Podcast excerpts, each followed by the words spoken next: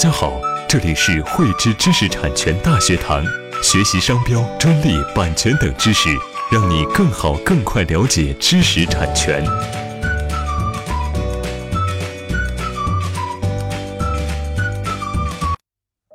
汇知识力量，添智慧财富。大家好，今天与大家来分享知识产权海关保护的备案流程以及注意事项。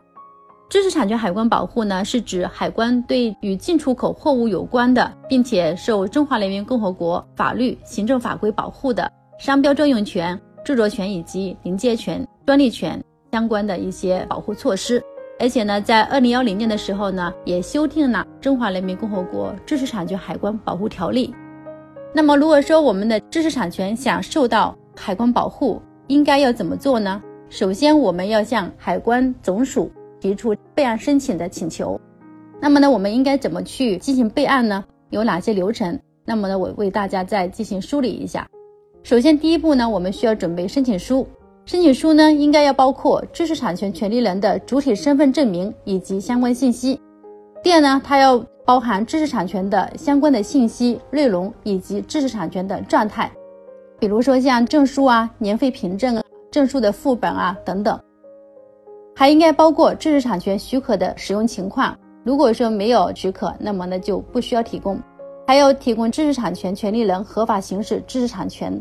货物的一些名称啊、产地啊、进出境地的海关、进出口商主要特征以及价格，就是你本身具备知识产权权利的这些货物的信息，以及进出口的信息，还有商品的信息。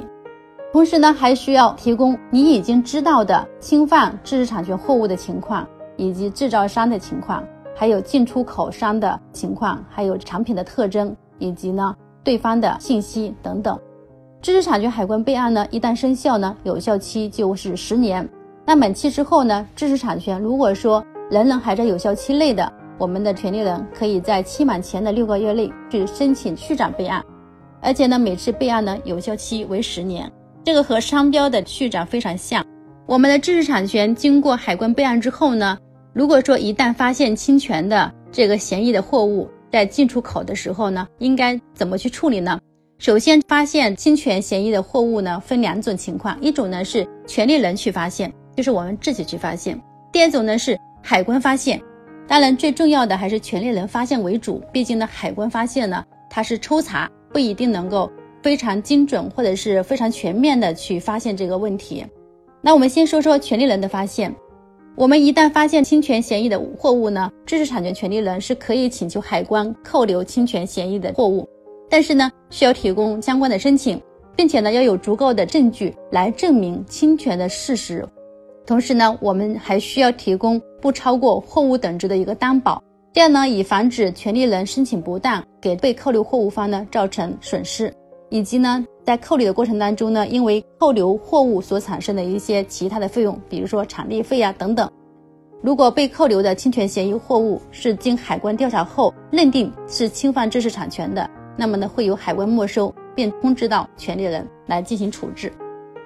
如果说是海关发现的话呢，